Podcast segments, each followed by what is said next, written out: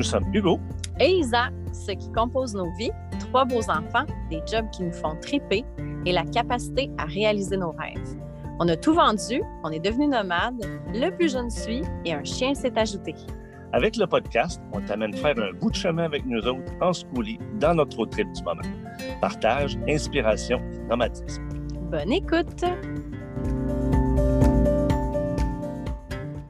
Je viens dans cet épisode de podcast te parler toute seule. J'ai décidé de prendre un moment où il n'y avait personne dans le schoolie, il n'y avait pas de bruit, que la connexion était bonne pour venir te parler d'un challenge que j'ai eu à, rencontrer que je n'aurais jamais expérimenté à l'extérieur d'un road trip en schoolie dans des espaces restreints.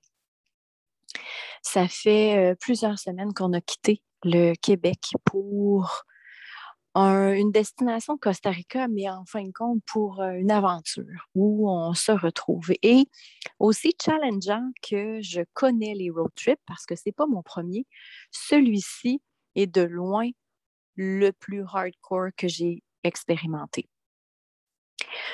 On connaît la règle de prendre soin de soi, reconnaître ses besoins. Mais encore faut-il être en capacité de le faire peu importe le contexte. Puis moi, je, me suis rendu compte qu'à travers le road trip, ma capacité d'adaptation n'était pas à jour. J'avais sous-estimé l'importance de faire un reset dans nos besoins et dans nos routines. J'ai, on est tous ensemble. Dans le schoolie, c'est un espace restreint. Mon fils n'a pas de chambre. On charrie son matelas tous les matins. Euh, et, c'est correct dans le sens où on a décidé ensemble que ce serait cette grandeur-là de schoolie avec ce setup-là pour le moment, puisqu'on aimerait s'installer un peu plus confortablement rendu à destination. Donc, pour le moment, ça va. Mais il y a quand même juste une chambre, une chambre qui est séparée de la cuisine, salon, salle de bain par des rideaux. Et d'être au cœur d'une routine qui change constamment parce qu'on ne sait pas où on va dormir, on ne sait pas dans quelle ville on va se stationner après, les raids qu'on fait. On avance vers un objectif sans toutefois connaître les arrêts exacts et précis. C'est comme ça qu'on a drivé, qu'on a construit notre, notre road trip. Reste qu'à chaque matin, je me suis rendu compte que je m'oubliais. J'oubliais l'importance de me déposer dans mes rituels. Les rituels ont, dû changer parce que au condo, à la maison, je me levais seule, j'allais dans mon petit endroit de méditation, j'allais méditer, j'allais écrire. J'avais cette habitude de faire ma publication sur Instagram chaque matin. C'était silence dans la maison. Il n'y avait rien rien, rien, rien que moi et mon énergie, jusqu'à temps que la maisonnée se levait. Ici, dans le schoolie, je me réveille dans un espace, bon, c'est ma chambre, c'est la même chose avec mon mari à mes côtés. Je me lève et dans le salon, il y a mon fils qui, soit que je réveille pour qu'il aille dormir dans le lit avec papa ou qu'il se lève complètement. Et, et quand il se lève, ben, c'est à son rythme. C'est son rythme à lui que je dois faire devant lequel je, dois euh, faire face finalement. Et moi, ben, je peux décider de m'installer au salon du schoolie sur les banquettes et faire ma méditation, lire, écrire. Et, et je n'y ai pas accordé beaucoup d'ouverture de, possibilités. Je ne pouvais juste pas le faire, donc je l'ai éliminé, dans le sens où je me lève, Thomas est là, ben, je ne me déposerai pas parce que je n'aurai pas la même ambiance qu'avant au condo. Première erreur. Ma première erreur, c'est de croire que cette routine-là ne se faisait que d'une seule façon, alors que je pouvais facilement resetter les éléments qui constituent encore les possibilités. Soit j'ai un espace fermé, c'est-à-dire le schoolie, je ne suis pas seule en nature à 4 degrés. Je peux facilement me déposer sur euh, mon, mes banquettes. Je peux m'isoler avec de la musique ou bien simplement y aller avec le flot, me, me remettre dans ma bulle. Je peux le dire aussi, exprimer que moi, le matin, oui, je vais passer dans ton espace physique, Thomas, mais je vais me déposer sur la banquette et je vais avoir besoin d'une heure seule. juste de me laisser cet espace-là. J'ai négligé le fait qu'on pouvait reconstruire. On pouvait déconstruire même et reconstruire des nouveaux, des nouvelles façons, mais surtout en prenant compte des éléments actuels. Donc, j'ai subi en victime le fait que ce petit moment-là ne me nourrissait plus, il n'existait plus. Donc, les bénéfices, je ne les ressentais pas. Et c'est sournois. C'est sournois parce qu'imaginez-vous, on part en road trip dans l'excitation du nouveau, de, création d'espace, de nouvelles routines, de découvertes. Fait qu'on est excité de ça et on sournoisement, on oublie le pouvoir des routines qui étaient en place déjà. Donc, au lieu de les modifier, on les soustrait complètement, puis on se laisse porter. Là, tu vois, je suis en plein euh, enregistrement d'un podcast et mon fils arrive. Mon fils va faire du bruit, ça va faire du bruit dans le... C'est pas grave. C'est juste qu'habituellement, on a cette capacité de se retirer dans des espaces qui, qui nous appartiennent et qui font une différence dans, dans la façon dont on crée nos routines de vie perso, professionnelles. Donc, ça, c'est la première erreur que j'ai faite de penser que mes routines ne pouvaient ne plus avoir d'importance et que je pouvais les recréer sans réfléchir. Donc, au lieu de recréer, il faut, je me, moi, je me suis déposée dans, il faut que je reset, il faut que j'ai, j'ai un, un flash, un flag que j'en ai besoin, que je manque de ces routines-là.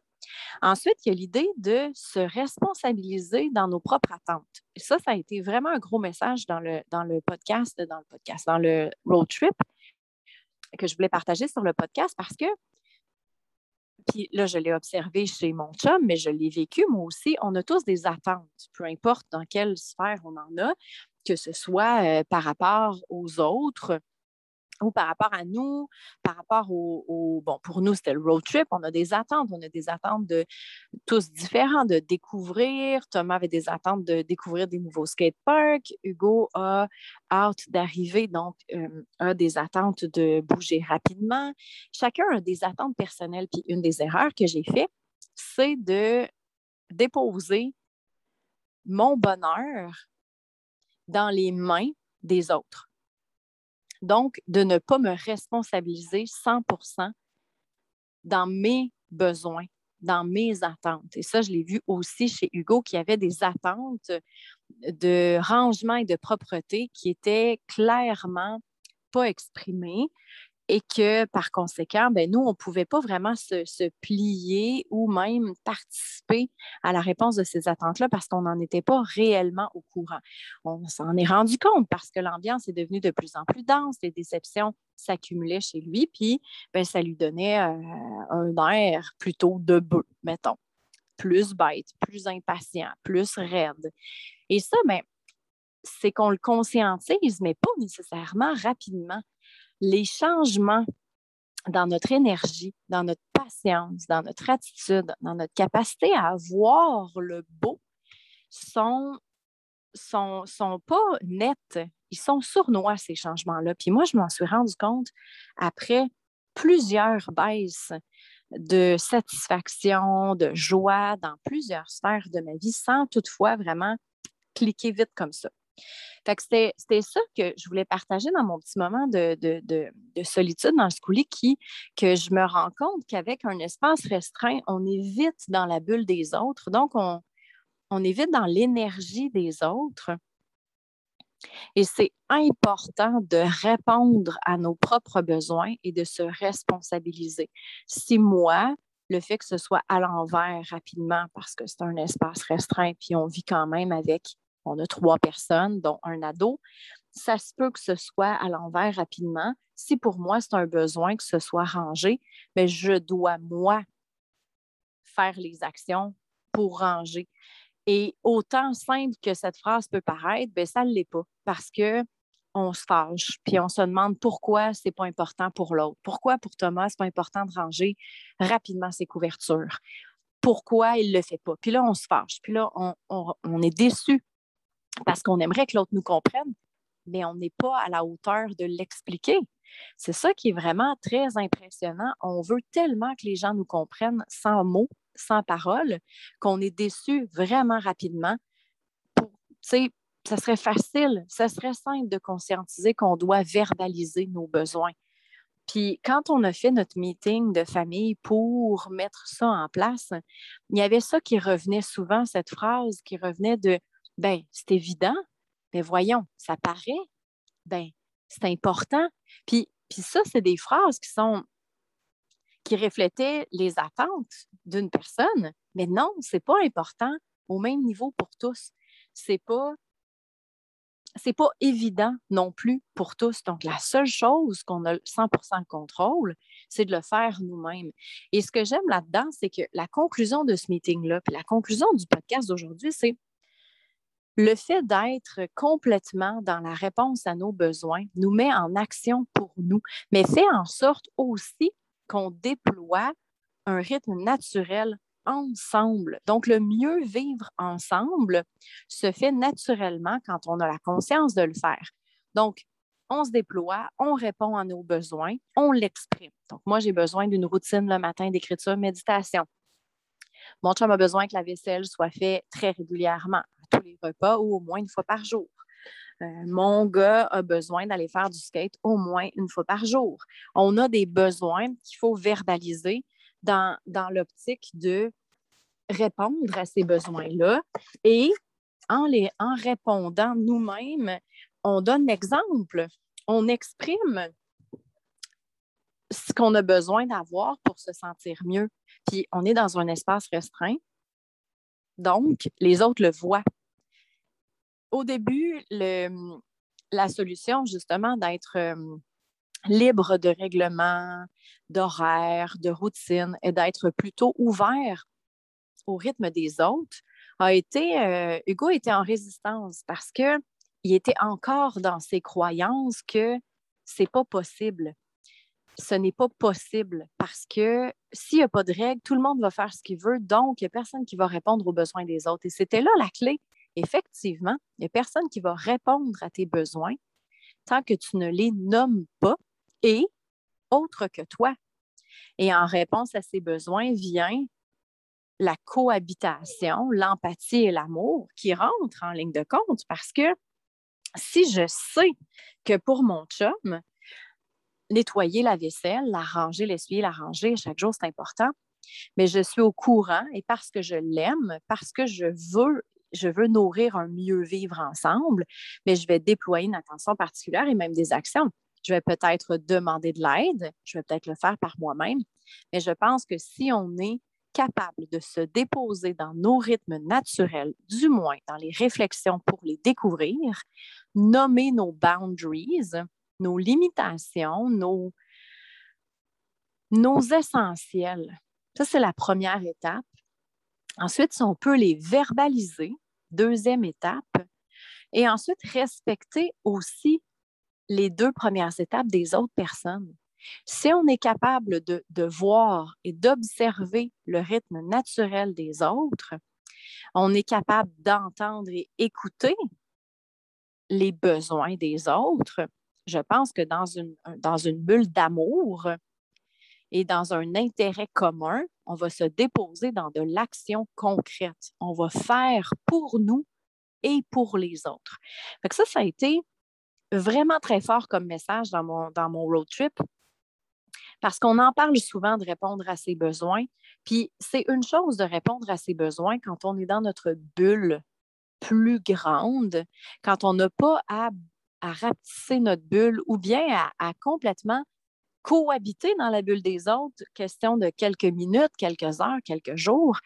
Moi, je pense que l'espace restreint dans le, dans le coulis m'a fait réaliser combien je suis responsable de mes besoins. Je suis responsable de mes attentes, je suis responsable de mon taux vibratoire, de mon énergie et je suis responsable de le verbaliser si j'ai besoin d'aide ou si j'ai besoin de quoi que ce soit. Puis, encore une fois, je le répète, c'est si simple. On en entend de toutes les formes possibles. Moi, je l'ai transmuté, je l'ai intégré en le vivant. Ce n'était pas fait en une semaine, ça a pris pratiquement un mois. à réaliser combien j'avais des fuites énergétiques seulement dans ce secteur-là. Ça a été hyper bénéfique de se déposer dans on essaie ça.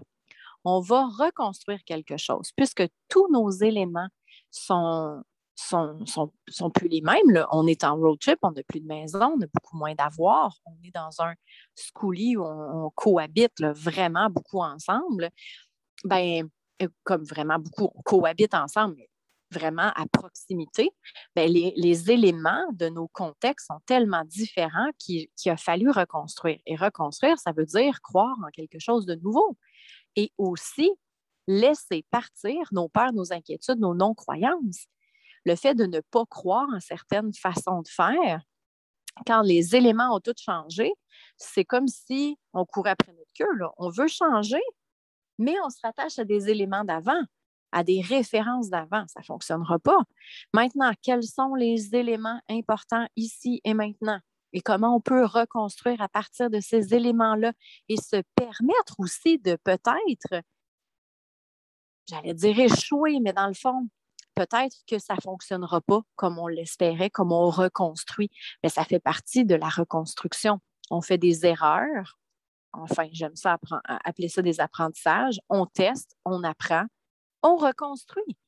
C'est ça aussi, le reconstruire, ça ne veut pas dire, OK, on bâtit ça aujourd'hui, on n'y touche pas, puis on checkera ça dans un an. Non, c'est quotidiennement. Est-ce que les efforts sont déployés? Est-ce qu'on est bien dans ce qu'on avait dit?